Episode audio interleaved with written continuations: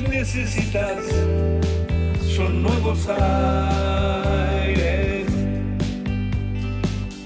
que le cambien colores a la gente y la ciudad.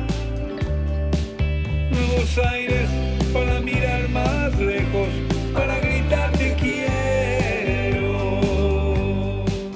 Nuevos aires que borren cicatrices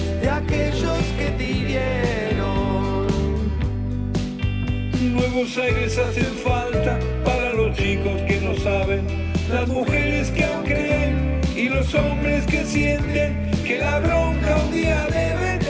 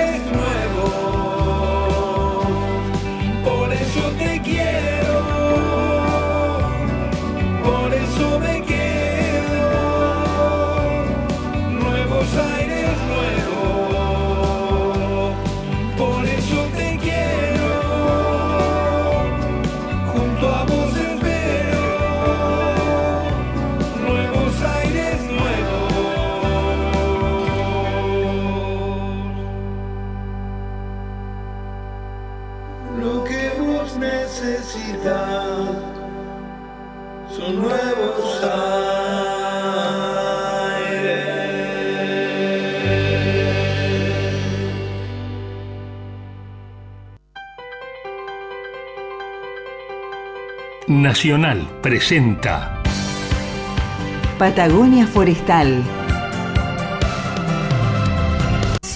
Innovación y el desarrollo. Patagonia Forestal. Nacional presenta Patagonia Forestal.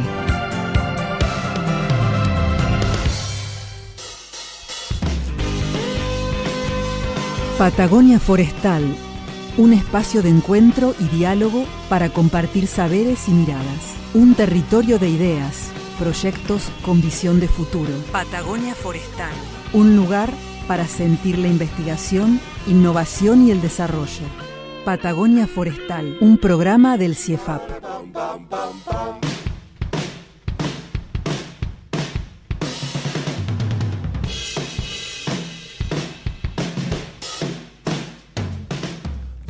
Buenas tardes, ¿cómo están? ¿Cómo andas, Carla? Muy bien, acá, con ganas de mucha Patagonia forestal. Sí, yo estaba recontento recién pensando que he tenido la oportunidad en mi vida, que ya estoy llegando a las últimas etapas, adiós gracias, Ah, porque por la alternativa favor. no es la mejor, y de ah, poder hacer muchas cosas, ¿no? La locución una, una más, que siempre le agradeceré a, a mi amigo Carlos Banoli que me introdujo en algo que nunca pensé. Sí, que nunca, nunca me- se me había pasado por la cabeza y sin embargo, mira, acá estoy con vos. Ingeniero forestal, fotógrafo, em, locutor o conductor Como quieras llamarlo. showman. Bueno, pero aquí te tenemos. ¿Qué tal? Todas las facetas de Héctor Gonda. Sí, y como lo que te decía, le doy gracias a la vida que me ha dado esta oportunidad. Qué bueno. ¿Qué tenemos para hoy en estas historias que compartís todos los jueves? Héctor, a ver, ahí estoy chusmeando algo de Santa Cruz. Este Sí. programa lo va a atravesar justamente esa maravillosa provincia. Sí, que mm, en general cuando se la nombra o escuchamos que alguien la menciona, es difícil no pensar como primera cosa que es el lugar nacimiento de dos ex- expresidentes, ¿no es cierto? Pero ¿cuánto más sabemos de la provincia? Y tal vez otra idea que también se nos viene a la mente es la imagen de, de un desierto frío con casi nada de gente y también poca flora y poca fauna. Pero veamos en realidad si, si es así. A ver. En cuanto a números, yo podría decir que es una, una provincia tipo Reutemann. O Reutemann, si quieres pronunciarlo bien, en su idioma original del alemán. ¿Por qué? Porque es la segunda en dos aspectos. En tamaño es la que le sigue a Buenos Aires. Enorme. Sí, muy grande en extensión. Pero a, eh, a lo largo y un poco a lo ancho. Sí, es alargada, como un rectángulo alargado un poquito trapezoidal. Y en cuanto a población, es la segunda provincia menos habitada. ¿sí? Tiene 270.000 270.000 este, pers- per- personas, ¿sí? Y comparado, por ejemplo, con Buenos Aires, que tiene 15.600.000, Mm. es solo el 6% de la población de Buenos Aires la que tiene Santa Cruz. Pero es última en algo. Es la que tiene menos densidad poblacional. Un habitante por kilómetros cuadrados. Calcula para ponerte en perspectiva que la provincia de Buenos Aires tiene 50 habitantes por kilómetro cuadrado. Y en cuanto al mapa, si bien para nosotros es la más austral y nos parece que está donde termina el, el- el planeta, en realidad eh, sería la latitud si estuviera en el hemisferio norte, de norte de Francia, sur de Inglaterra. O sea que tenés todavía toda buena parte de Europa que está mucho más cerca del, del Ártico de lo que nosotros estamos del Antártico. Pero bueno, todos los continentes del mundo están corridos hacia arriba respecto del Ecuador. Eso es algo que tampoco no siempre tenemos en mente. ¿Y qué encontramos en Santa Cruz? En cuanto a, a lo que tiene que ver con, con su vida biológica, por un lado tenemos el bosque araucano, pero viste, no hablamos mucho de los bosques de Santa Cruz como hablamos de los de Río Negro, Neuquén y Chubut. Y la razón es muy simple, porque es la que tiene menos bosque nativo. ¿Por qué? Es muy sencilla la razón. El límite entre Argentina y Chile está mucho más corrido hacia el este respecto de las altas cumbres que en Patagonia Norte. O sea que de lo que son los bosques araucanos o andino-patagónicos nos toca nada más que las últimas estribaciones orientales de esa, de esa formación. En internet, si uno mira los mapas, se ve clarísimo. y eso es algo maravilloso de nuestra época, ya que cuando yo iba al colegio, ojalá hubiera podido tener toda esta Información. eh, sí, ver estos, estos mapas. eh, Imágenes satelitales. Como las vería prácticamente alguien desde la estación internacional satelital, ¿no?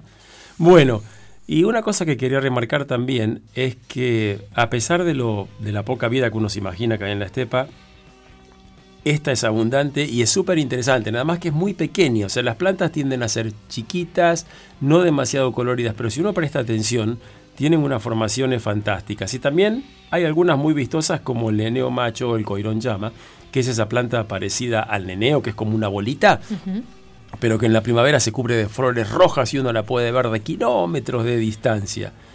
Y en cuanto a la fauna, no solo está el choique, el puma, el zorro colorado, que uno los tiene más o menos en 20, ¿no?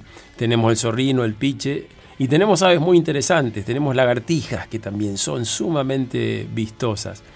Y tal vez como especie emblema podemos nombrar al macato viano, que es este, este macá chiquito, que se descubrió en los años 60, pero ya cuando estaba por extinguirse, se lo descubrió tardíamente y en una, en una etapa complicada para, para el desarrollo de, de su especie.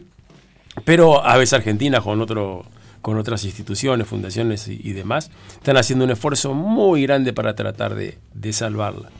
Y en el litoral marino tenemos los clásicos mamíferos que encontramos también en, en Río Negro y, en Chubut, como las ballenas, las orcas, los pingüinos y a los que se le suman las aves costeras, todas las variedades de cormoranes, van las aves pelágicas, que no son las que le falta pelo, sino que son las que viven todo el año en el mar y solo van a tierra para reproducirse. Y el paisaje, para cerrar y no, no, no darles tanta lata, no es plano, como uno se imagina, sino que son lomadas hacia el este y hacia el oeste, perdón, y hacia el este mesetas de distinta altura alternadas con formaciones rocosas, cañadones, y arqueológicamente tenemos la maravillosa cueva de las manos y los bosques petrificados de Jaramillo, que son dos lugares que si uno puede tiene que visitar. Bueno, más el glaciar, obviamente, Perito Moreno, que no lo nombré porque prácticamente sí es lo que se conoce de la, de la provincia. Pero bueno, tratando de reivindicar a nuestro extremo sur. Bien, y con esta introducción de Santa Cruz, eh, vamos a a, in- a introducirnos, ¿no? Vamos- las entrevistas de hoy tienen que ver con esta radiografía, ¿no? Esta clase de geografía, biología, naturaleza que nos dio Héctor, vamos a entrevistar a los propios protagonistas. Así que quédense, porque vamos a hablar de mucho sobre los bosques de Santa Cruz y un poco más. Bienvenidos.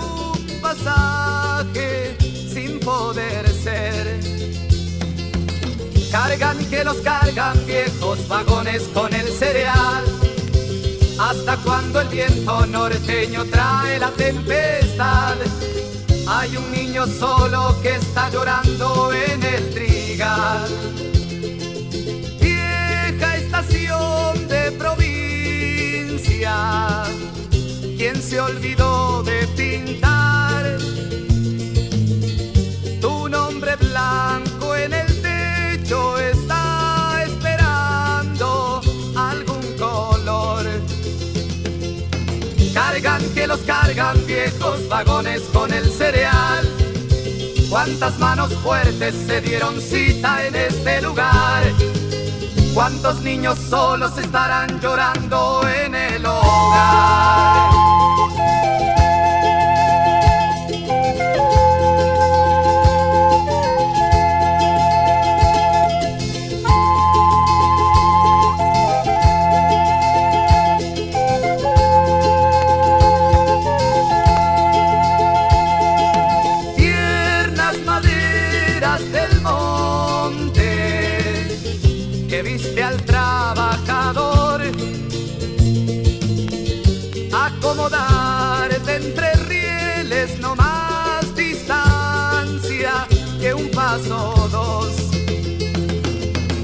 Con las llegadas de los inviernos niebla y vapor pasan los cargueros viejos transportes del interior que te van gastando como los vientos a mi estación. Vieja estación de provincia, de anchos andenes al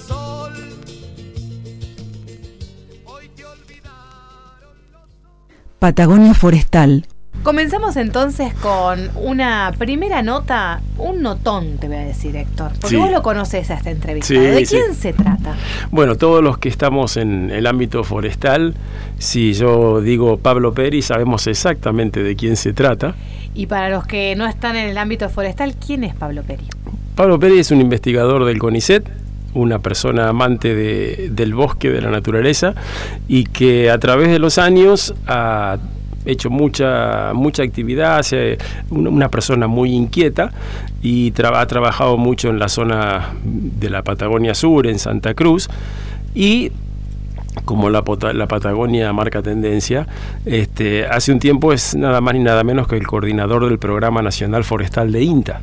Pero lo que los conocemos sabemos que no deja de ser una persona muy normal, entre comillas, en el buen sentido, y que es una un, un- un referente también a, a lo que se, en lo que se refiere a, a relaciones humanas y demás. O sea que, la, como decías vos, la posibilidad de, de charlar con él hoy es la verdad un, un placer. Un súper investigador con los pies en la tierra. Vamos a hablar con él. ¿Qué te Sí, parece? bárbaro. Y como teníamos que elegir un tema, no podíamos hablar de todo. Claro. eh, hace poquito, eh, él es coautor eh, de un libro que, que, salió al público, nada más ni nada menos, nada menos que sobre biodiversidad y servicios ecosistémicos de la provincia de Santa Cruz. Lo hizo junto a Guillermo Martínez Pastur y junto a Janina Rosas. Vamos a hablar con él. Dale, dale, así nos cuenta un poquito de, de qué se trata el libro. ¿Cómo estás, Pablo? Un gran abrazo a los dos y también a todos los que nos están escuchando. Bueno, gracias por estar con nosotros. Sí, sí, la verdad que, como decíamos recién, es, es, es un placer contar con vos y poder escucharte. Y contanos un poquito del libro, porque biodiversidad por ahí es un tema o una palabra que se la escucha con cierta frecuencia, pero servicios ecosistémicos no. Y al ciudadano de pie que nos está en este momento sintonizando, por ahí estaría bueno que le contemos un poquito de qué se trata. Dale, un poco, eh, bueno, cuando uno trabaja mm. eh, relacionado con a escala de una provincia, ¿no? Cuando uno visualiza la provincia y, los recursos naturales que tienen nuestras provincias en Patagonia, eh, no se trata solo de servicios de provisiones y cosas que no dan a, los mercados, como puede ser la producción de madera, eh, para distintos usos que nos dan los bosques nativos, eh, o la producción de corderos en la estepa. Claro. Eh, la misión de los servicios ecosistémicos era traducir de forma bien integral todos los servicios, pero no los separan en provisión, pero también los culturales y también los de regulación que nos da la sociedad, es decir, interpretar y intentar cuantificar, ponerle algún valor a todo lo que nos da la naturaleza a nuestras sociedades. Entonces, después de varios años, eh, eh, pudimos integrar estos distintos servicios ecosistémicos. Por ejemplo, los de provisión en la provincia de Santa Cruz, que eso sí está en el mercado, se compra y se vende, tiene un valor tangible, que es la producción de madera, los sistemas silvopastoriles, eh, que esta combinación de árboles y ganado, que ahí también en Chubut existe en la zona de Corcovado, con los mirantales, ¿no es cierto? Eh, también eh, la producción de cordero, precisamente, y de lana, eh, que produce la estepa, el petróleo, es decir, todo lo que tiene un valor. Entonces, hemos generado mapas de estos servicios ecosistémicos de provisión, pero luego avanzamos en los de regulación, que tienen que ver lo que sostienen al ecosistema natural de nuestra Patagonia, el carbono en el suelo, ¿no? Claro, los menos, los menos visibles. Claro, que vos cuando uno agarra el auto, ¿no? Y va para el campo, o sea, la estepa o el bosque, no estás viendo el carbono que hay en el suelo, cuánto estás fijando de carbono. Claro. Eh, o, o el hábitat para las especies de aves o de fauna, ¿no? En general. Entonces pudimos cuantificar estos mapas de carbono en el suelo, de nitrógeno, de fósforo, eh, etcétera. Pero después también abordamos eh, los servicios ecosistémicos que nos brindan nuestros recursos naturales en la querida Patagonia, que tienen que ver con los culturales, que ahí se abren en, desde los, eh, los servicios de identidad hasta los de recreación, los de paisaje. Entonces no hay un mercado que te diga, che, qué paisaje lindo que es, ¿no? Y, cuánto vale. Pero la gente lo disfruta, eso hay un valor. Entonces generamos mapas también de estos servicios ecosistémicos culturales. Con cada uno de estos eh, son trabajos científicos que por ahí uno los escribe en inglés, en revistas científicas, que son difíciles de, leer, ¿no es cierto? Y a nosotros nos interesaba eh, compendiarlo en un libro en español, con un lenguaje fácil, con fotos, con imágenes, para acercar ese conocimiento de la ciencia, que a veces es muy duro, muy lejano a la gente, ¿no es cierto?, que está en otros temas, y también con el objetivo de ponerlo sobre la mesa de los que toman decisiones. Y además, después eso digo, de un laburo de muchos años, pudimos generar mapas y cuantificar la biodiversidad de plantas, de aves, el hábitat del huemul, que es el ciervo nativo que es muy emblemático, eh, eh, también de insectos, más bien los tipos cascarudos, para un poco orientar. entonces, también de lagartijas. Y entonces, bueno, todo eso, servicios, tres globos de servicios ecosistémicos, de provisión, son los del mercado, los de regulación, los culturales y la biodiversidad que sostiene eso, nos permitió entender, viste, nuevas cosas. Por ejemplo, eh, primero poner en valor, no solamente a veces en el INTA o en otras instituciones se, pone peso eh, en, un, en un servicio ecosistémico, la producción ganadera. Pero realmente eh, nuestros recursos naturales nos dan muchas cosas.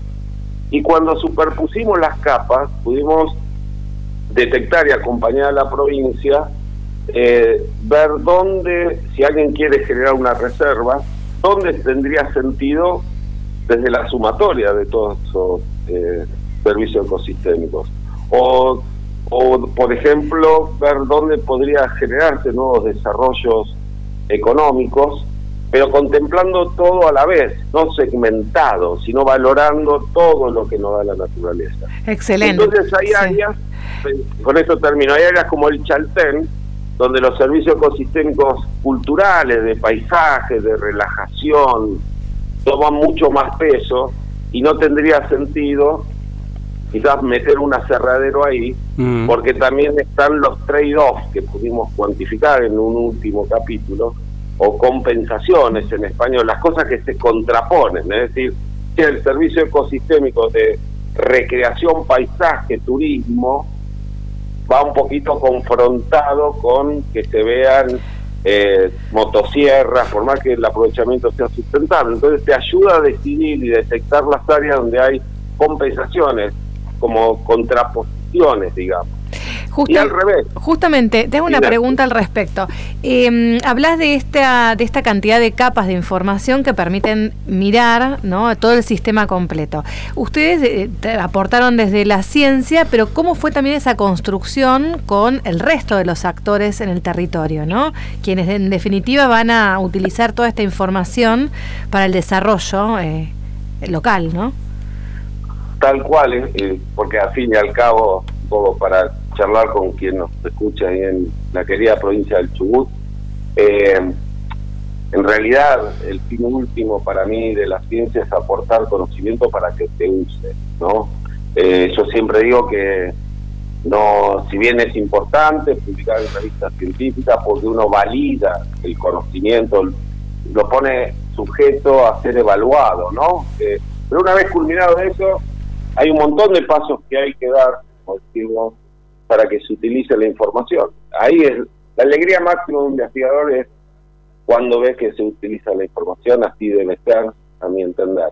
Entonces, como es esta, este libro es a nivel provincial, nos juntamos con las autoridades eh, a nivel provincial, que acá es el Consejo Agrario Provincial, que está a cargo de los, la administración de los recursos naturales, eh, pero también con el sector productivo ganadero, con la Asociación de, Productores Ganaderos, para eh, visualizar, digamos, y generar políticas a escala provincial. Pero después hicimos ejercicios también con lo local, porque como te mencionaba el pueblo del Chantén, que tiene su idiosincrasia, entonces nos juntamos con la gente y lo presentamos en talleres con la comunidad estable, ¿no es cierto? Eh, y, lo mismo hicimos con la localidad de Río Turbio. nos juntábamos, no solamente otra vez con el intendente, sino con ONGs, eh, productores, empresas de turismo, eh, con distintas visiones, y ellos sacaban y tomaban, estaba esta posibilidad de rescatar, digamos, de este trabajo, aquella información que veía toda junta, y, y, son procesos que aún continúan, ¿no? No es que uno em, empieza y termina en unas semanas, ¿no? Sino es, eh, lo bueno de esto es que, fue bien recepcionado, porque si alguien tiene una visión conservacionista, todo puede ser una ONG, o eh, tienen toda la información de biodiversidad. Eh, los muchachos de turismo la tienen todo lo que es recreación, cuantificado, el valor del paisaje, etcétera. Y el sector productivo también. Lo que hizo este libro fue poner todo sobre la mesa, con un método, obviamente, y en español y con lenguaje sencillo, para que en las localidades y a nivel provincial se tomen decisiones. Y ahí es donde eh, el libro salió este año y se está en esos procesos. Sí, y poder mirar, ¿no? Observar y escuchar las voces de los otros, ¿no? Analizando con datos y poder tomar eh, posición informada. Sin duda, yo siempre me acuerdo, eh, viste que se habla mucho de sustentabilidad, lo que igual uno tiende a que el uso de nuestros recursos naturales sean sostenibles en el mm. tiempo para dejarlo, dejarle a las futuras generaciones, a nuestros pibes, dejarle también la oportunidad de, generar riqueza y mano de obra a través de los cultivos, pero también la belleza natural eh, o la capacidad de recrearnos, ¿no es cierto?, en base a los recursos naturales. Especialmente en Patagonia tiene ese valor de servicio ecosistémico cultural, toma peso, toma mucho peso. Eh, ahí entra la pesca recreativa, el trekking, el, canotaje, eh, observar aves, fauna. Eh, hay un montón de, aspectos ¿no? de lo cultural. Pero. El, eh, me, hace acordar mucho a las evaluaciones ambientales estratégicas que se hicieron respecto de las plantaciones de pino, nada más que esto es mucho más amplio, pero en cuanto a lo abarcativo y a tener en consideración, digamos, todos los aspectos prácticamente que tienen que ver con el ambiente, más a la gente que, vive adentro, es algo muy parecido y me parece fantástico, porque no hay muchos esfuerzos de este tipo, ya que implica lidiar con muchas actividades que uno suele no estar muy familiarizado, uno es más de la ciencia, es más de lo social, pero acá tenés que hacer un poquito de todo. sí, tenés que ser tenés que tener un equipo interdisciplinario muy fuerte. Pero te decía al comienzo de la, de la charla que también nos interesa la parte humana en este programa. Y me, me, gustaría saber si es que hay alguna pequeña historia. ¿Cómo fue que decidieron hacer este libro? Uno en la radio siempre escucha en los programas de música a alguien que cuenta, no, esta canción nació en un bar, en la madrugada, charlando con, tal y tal. ¿Cómo fue el nacimiento del libro visto desde esta perspectiva? Mira, eh, eh las pocas buenas ideas que puedo haber tenido en mi vida, en lo laboral, eh, generalmente fue por fuera de un día laboral común de un lunes en la oficina. Eh, generalmente esta idea surgió en un fogón, en un asado, luego comer un cordero. Todavía sigo tocando la guitarra, siempre mal, pero uno le mete pasión y tiene sus seguidores, digamos. No por la buena interpretación, siempre los santiagueños se encargaron de, marcar la diferencia en calidad. Y charlando y debatiendo eh, alrededor del fuego, digamos, eh, entre tema amada, tema viene, surgieron discusiones o intercambios donde se a veces uno se aferraba a un argumento, vos mencionaste que con buen criterio lo del pino, pero eso era eh, por qué no había más industria eh, basada en los bosques nativos de Lenga, ¿no? Sí.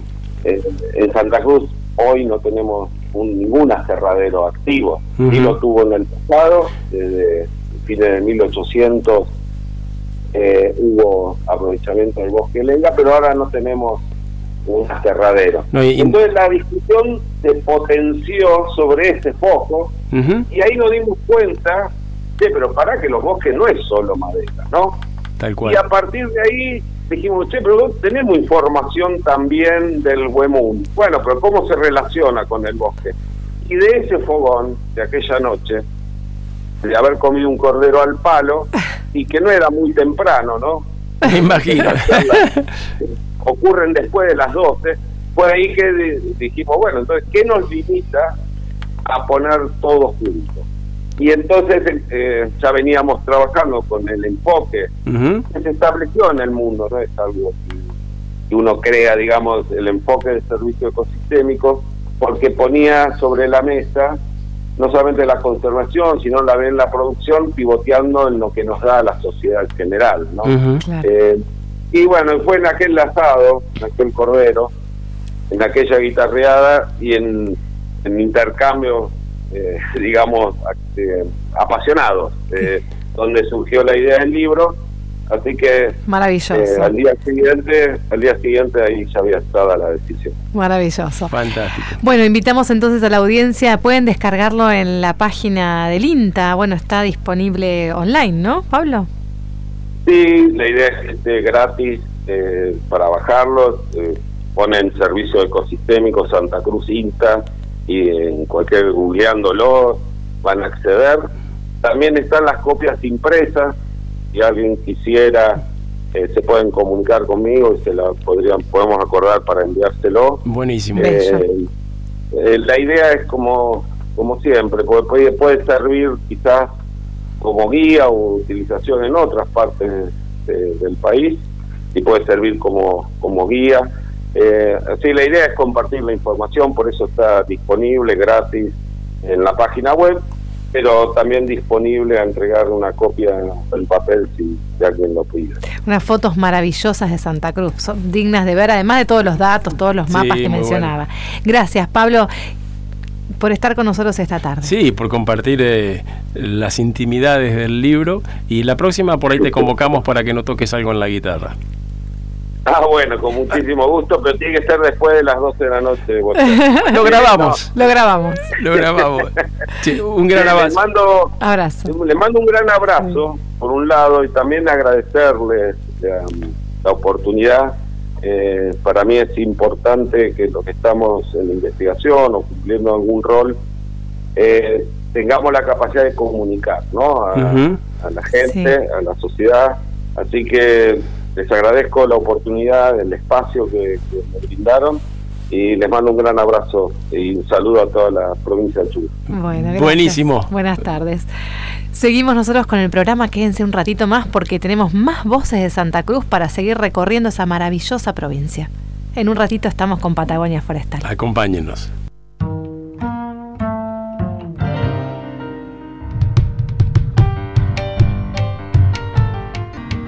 Yo vengo desde un pueblito donde en las noches guardan los grillos, los girasoles. Yo vengo del Machu Picchu, del Titicaca, de los aromas a cordillera. Y vengo de los amores que florecieron en la colonia. Y vengo desde los barcos llenos de gente con ilusiones. Yo vengo de los mariachis de Pancho Villa y las mujeres Ciudad Juárez. Yo vengo desde las flores en Avenida Semana Santa en Guatemala. Canciones Y vengo imprescindibles. desde el trapiche, el trago fuerte en la serranía. De los versos de Neruda, la Frida Kahlo y el Che Guevara. Yo vengo desde las huelgas, desde las guerras donde los niños no se han dormido. Vengo de las favelas, Villa Miseria, de los arrullos entre las latas. Y vengo de amores tibios bajo la mata del aguacate. Y vengo de amores buenos que se encontraron en continentes.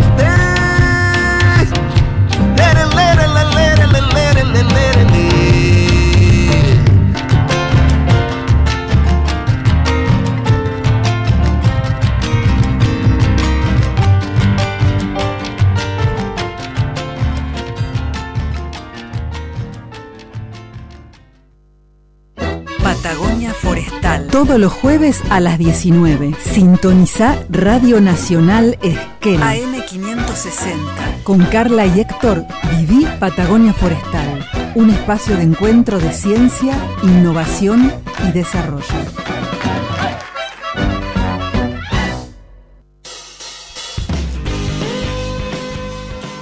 Qué linda tarde, ¿no? Cuánto, cuánta conversación, cuánta cháchara. Sí, fantástico. Si a esto le sumamos los casi 10 grados de máxima que tuvimos después de tanto frío, es una tarde perfecta. Perfecta. ¿Qué números tenemos para que la audiencia se comunique con nosotros? Mira, si quieren usar el teléfono fijo, pueden llamarnos al 45900. Y si lo quieren hacer por WhatsApp, al 40 44 66. Y vamos a aprovechar a agradecerle a, a Claudio Ferrero el aguante que nos hace del otro lado de la pecera. Y como digo, como dije la vez pasada, ¿no? Estoy preocupado porque no lo veo merendar. Y necesitamos que llegue a fin de año. Qué lindos temas que nos comparte todas las tardes. Vamos a conversar ahora con Ayelena Alberti, ella es directora de Bosques de Santa Cruz, para seguir ampliando y ahí recorriendo la provincia. ¿Qué te parece, Héctor? Me parece fantástico. Si bien Santa Cruz es la hermana pobre en cuanto a la superficie de bosques araucanos en la Patagonia, tal vez eso mismo haga que uno le dé más importancia viviendo en esa región que en, que en las otras, ¿no? Y cuál importante es el rol, ¿no? De, de, preservar, de proteger y de trabajar con los bosques de la provincia. La tenemos al aire a Ayelen. ¿Cómo estás, Ayelen? Hola, ¿qué tal? Buenas tardes. Buenas tardes. Gracias por compartir con nosotros este ratito y, bueno, eh, introducirnos un poco cómo es el trabajo, ¿no? Este gran desafío que tienen los santacruceños, así se dice, sí. santacruceños, sí. eh, con relación a, bueno, al cuidado, ¿no? De, de, este, de estos espacios, de estos ambientes con bosques nativos y aquellos también bosques plantados que, que, bueno, que favorecen un poco todo la, el desarrollo territorial, ¿no? Así es. Bueno, para contarles un poquito en línea, como venían mencionando, en Santa Cruz tenemos unas 348 hectáreas totales de, de bosques nativos, ¿no? De bosques andino-patagónicos. Y en su mayoría están protegidos con el más alto valor de conservación este, según su ordenamiento territorial. El 80% tienen la categoría 1 rojo y bueno, la, principalmente son bosques puros de lenga, eh, bosques puros de ñire, bosques mixtos también, y hay otras especies forestales, el guindo, en algunos casos encontramos el maitén, el notro. Uh -huh. Cuando hablamos de la categoría de rojo, justamente es lo que recién reforzabas, ¿no? Este, este, este valor de conservación. Claro. A ver, co con, compartimos con la audiencia para aquellos que todavía no están eh, amigados con el término. Perfecto. Eh, sí, eh, principalmente el uso que se hace en ese tipo de categorías es, es, turístico, recreativo, ¿verdad? Este, así que principalmente se fomenta la, la conservación, este, el conocimiento de los bosques, el disfrute. Y por otro lado, en las categorías donde se permiten otro tipo de actividades, el uso es principalmente leñero, ¿no? En Santa Cruz se extraen aproximadamente unos, o se registran unos 6.000 metros cúbicos por año este, de leña exclusivamente en estado seco que se extrae del bosque nativo. Y el otro tipo de uso que se hace es silvopastoril, ¿verdad? Uh -huh. A través del manejo de bosques con ganadería integrada. Y justamente en, en, el trabajo que desarrollan diariamente, eh, bueno, en la interacción de, de, trabajo de investigación con el CIEFAP, contanos un poco de, de, qué van las líneas ¿no? de acción que están actualmente desarrollando. Sí, principalmente estuvimos trabajando con la línea de salicáceas. Eh, implantado en Santa Cruz hay unos 3.000 kilómetros lineales de, de cortinas forestales de salicáceas y álamos y sauces eh, y en ese sentido se estuvo trabajando en el fortalecimiento de los estaqueros de salicáceas de la provincia, eh, principalmente en Gobernador Gregores y uh -huh. en los antiguos, mediante la adquisición de herramientas, el acercamiento a productores, eh, y también se estuvo haciendo un uso de material extraído de ensayos en las chacras de los antiguos y de Gobernador Gregores, que justamente inició Pablo Peri allá por el año 95, en las chacras del Consejo Agrario. Casi todas las plantaciones de, de salicáceas, vamos a, a, decirle a la audiencia que salicácea significa álamos y sauces, tienen que ver con proteger del viento otros cultivos, ¿no es cierto? Así es. Yo creo que está, está bueno decirlo porque por ahí la gente puede pensar que es algo para madera, uno tiende a asociar los árboles a la madera, no. lo, lo, que no quiere decir que no se pueda obtener madera también, pero el objetivo central es el de proteger del viento otros cultivos para que sean más productivos, calculo que pasturas, este, alguna alguna alguna otra mm, sí los fruta. cascos también. Claro lo, exactamente proteger del viento las casas en, en los cascos de las estancias. Así es Bueno, el gran trabajo ¿no? Eh, interinstitucional que se realiza acá, eh, Miguel Dabel es el, el, ingeniero forestal que trabaja junto con Pablo Peri y otros técnicos ¿no? de las provincias para bueno, encontrar las, las mejores diseños ¿no? de estas cortinas, las mejores recomendaciones para que eh, sean cortinas eficientes. ¿no? Así es. Y en cuanto a, al bosque nativo, ¿cuáles son los desarrollos que están haciendo en conjunto acá con, con los equipos de investigación de las distintas instituciones, incluido, incluido CIEFAP? En ese sentido participamos del programa Impactar, que tiene que ver con la adquisición de cámara, repetidora y dron para eh, prevención de incendios forestales, que es uno justamente de los lineamientos prioritarios para la provincia de Santa Cruz, eh, establecidos a través de su unidad ejecutora provincial de la Ley de Bosques Nativos. Este es uno de estos lineamientos, la prevención de incendios forestales. Y estamos empezando a barajar la, posibilidad de que exista una sede, ¿verdad? También de CIEFAP aquí en la provincia. Anclar una sede del CIEFAP. Bueno, vamos, esperemos tener novedades pronto. Sí, sí, sí. Si mandamos a alguien flaquito, le vamos a llenar de piedra a los bolsillos para que no, se, vuele. Bueno, ¿y cómo visualizás a futuro el trabajo, los grandes desafíos que, quedan, ¿no? De aquí en adelante, Ayelem. Con optimismo estamos empezando a crecer este, en grupo, también la ley de bosques este, está adquiriendo más peso y más relevancia, así que eso me da un punto de vista optimista para empezar a implementar este, nuestros lineamientos prioritarios con más fuerza y estratégicamente en la provincia. De hecho, en ese sentido presentamos hace muy poco el Plan Estratégico Provincial de Bosques Nativos, que es un plan este, a largo plazo o mediano plazo, un plan a 10 años este, para implementación de la ley en la provincia.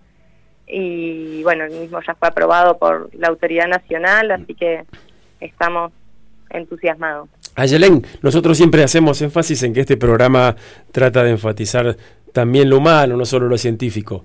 Contanos un cachito cómo es que llegaste a Santa Cruz y qué fue lo que te motivó a, quedarte en esa provincia tan hostil, entre comillas, en cuanto a la sensación que tenemos la mayoría de los argentinos respecto de esa zona. Eh, me descolocaste, no me esperaba esa pregunta. esa es la idea, no, no, mentira. Somos malos, pero no tanto. Em, bien trabajando. llegué viendo una foto en WhatsApp de un amigo que me parecía un lago increíble y este amigo viaja mucho y le pregunté pensando que era un lugar muy lejano en el mundo y resulta que era mi país.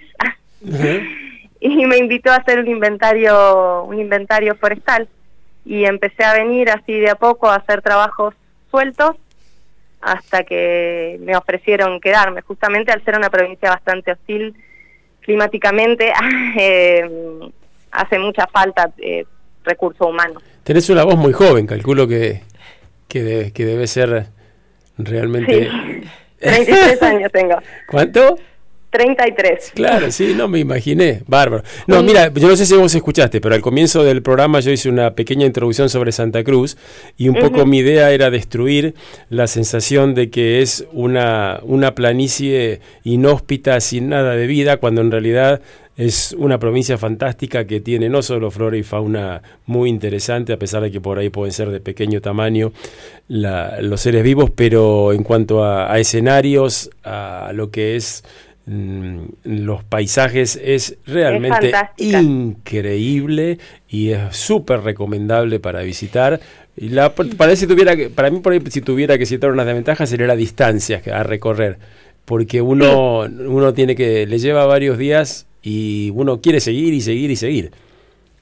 Sí, las distancias son enormes, pero la verdad que los bosques, los lagos, la cordillera es estupenda y también la estepa, porque si bien es eh, inmensa y, dura, hostil la estepa, creo que esa sensación de, diminutez que nos genera eh, está buena, hace bien recordar esto cada tanto. Yo, soy fanático de, la estepa, es, es algo para, para descubrir. A Yelén, muchas gracias por hacernos viajar un poco, ¿no? Por la provincia, por esos bosques, por esos ambientes y vamos a seguir conversando en próximas ediciones del programa. Bueno, muchas gracias a ustedes. Hasta la próxima. Seguimos con Seguimos con Patagonia Forestal. Nos queda un poquito más todavía. Patagonia Forestal. Todos los jueves a las 19. Sintoniza Radio Nacional Esquel. AM560. Con Carla y Héctor, viví Patagonia Forestal. Un espacio de encuentro de ciencia, innovación y desarrollo.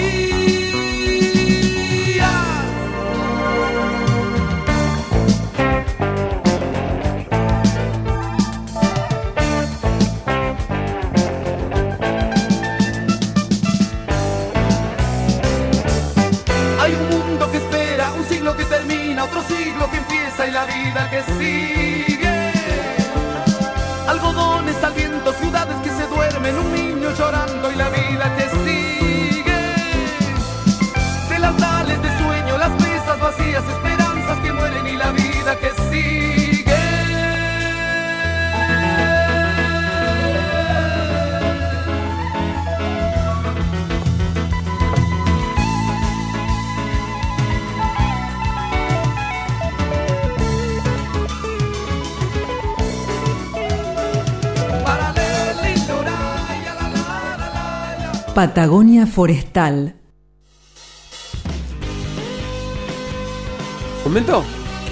Sí, así estamos escuchando. Eh, estos temas le estamos preguntando acá. Sí, sí, porque hoy eh, ha musicalizado el programa nuestro operador. Se ha multiplicado en tareas. Y nos cuenta, muy interesante, que los tres temas que hemos escuchado son de Alberto Carelli, un cantante santafesino de los 80, que ya hace unos cuantos años vive en Ecuador. Muy lindos temas, gracias por compartirlos. Ahora vamos a escuchar em, unos testimonios porque el CIEFAP recibirá tecnología BANT con sensor LIDAR. Vamos a ver de qué se trata. Sí, no básico es eso, ¿eh? para el que escucha. No, en un ratito vas a entender de qué se trata. Ah, si lo explicamos bien. Justamente es un fortalecimiento a partir del programa federal Equipar Ciencia, dependiente de la Secretaría de Articulación Científico-Tecnológica del Ministerio de Ciencia y Tecnología de la Nación. Eh, bueno, que el objeto es fortalecer ¿no? las capacidades de instituciones del Sistema Nacional de Ciencia.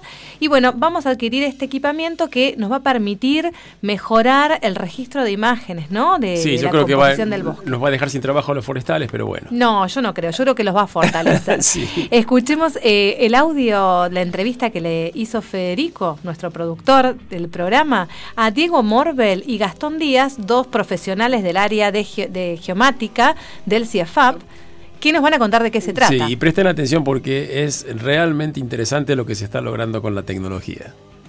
Mi nombre es eh, Diego Morbel, trabajo en el área de geomática del CIEFAP. Este, soy ingeniero forestal y bueno, me especialicé con el tiempo en lo que es teledetección y, GIS, que digamos, en resumen sería lo que es geomática. Y bueno, hace un par de años empezamos con eh, el uso de drones o BANs, vehículos aéreos no tripulados. Con, eh, bueno, en, un origen fue tratar de desarrollarlos nosotros, eh, siempre utilizando tecnología económica y accesible.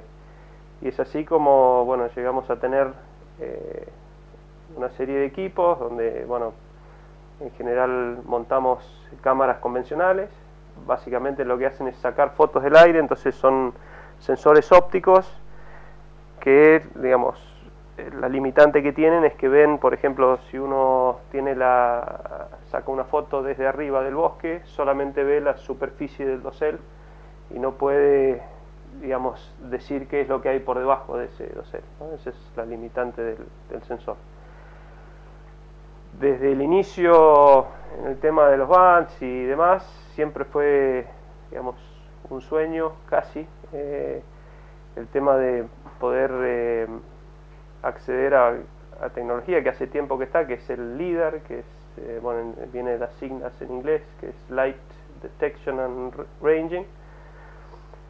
Y mm, bueno, hasta hace un par de años atrás era una tecnología que se montaba sobre aviones tripulados porque son eran sensores de grandes dimensiones y peso pero como la tecnología evoluciona a pasos agigantados hoy es posible montar eh, el sensor sobre un, dron ¿no? entonces bueno gracias a, este programa de equipar ciencia de nación eh, el cual cubre eh, la compra de equipos de alto costo y, digamos equipos complejos pudimos acceder y bueno salimos seleccionados para poder hacer la compra de, este líder que tanto soñábamos o queríamos soy Gastón Mauro Díaz soy investigador del CONICET trabajo en el área de gemática del CIFAP este, soy ingeniero forestal, egresado de La Plata y doctor en biología, egresado del Comahue. Sí, eh, estamos muy contentos de recibir este equipo que nos va a permitir eh, desde prestar servicios hasta hacer investigación. Lo que resuelve es la obtención de información de muy alta calidad de la estructura del bosque, eh, entre otras muchas aplicaciones que tiene por ejemplo, puede también utilizarse para lo que es ingeniería civil, aunque eh, nuestro principal interés es los ambientes forestales. Eh, lo que esta tecnología produce es una nube de puntos que es una eh, representación tridimensional del, bosque. en su conjunto puede, puede obtenerse puntos del, debajo del dosel, cosa que es muy eh, compleja de obtener con otro, otro tipo de tecnología que también produce nueve puntos, que es la, los drones equipados con cámaras convencionales. Este, este tipo de tecnología activa puede penetrar el dosel y, y, obtener así un, el relieve de, debajo del dosel, con eso se puede obtener, se puede hacer un proceso que se llama normalización, eh, que permite obtener eh, la altura de la vegetación. Porque si no, eh, tenemos un punto georreferenciado y bueno, no sabemos cuál es la altura de la vegetación, que es el parámetro que nos interesa.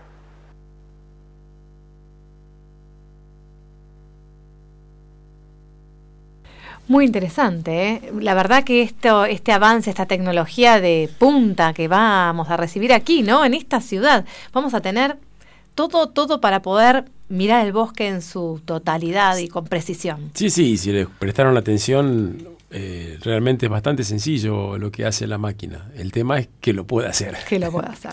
Y así nos vamos entonces con todo, toda esta información, este recorrido por la provincia de Santa Cruz, con buenas novedades. Y yo me voy feliz porque acabo de, re- de recibir un mensaje No me al WhatsApp de la radio. Sergio nos está escuchando y dice que es muy buen programa, que le súper interesa todo lo que charlamos hoy. Es una buena persona, por eso nos dice eso. Seguro. Sí, Sí. yo quería decirte que siempre se hace énfasis en que hay que vivir el momento presente, no tanto pensar en el futuro y especular. Pero esta época del año, más que vivir el presente, conviene pensar y concentrarse en el hecho que los días ya empezaron a crecer. Ah, y que en vamos- unos meses se viene el calorcito. Nos vamos súper positivos. Los esperamos el próximo jueves. No- No nos abandonen. exactamente porque sin ustedes no tenemos sentido. Todos los jueves a las 19. Sintoniza Radio Nacional Esquel. AM560. Con Carla y Héctor, viví Patagonia Forestal. Un espacio de encuentro de ciencia, innovación y desarrollo.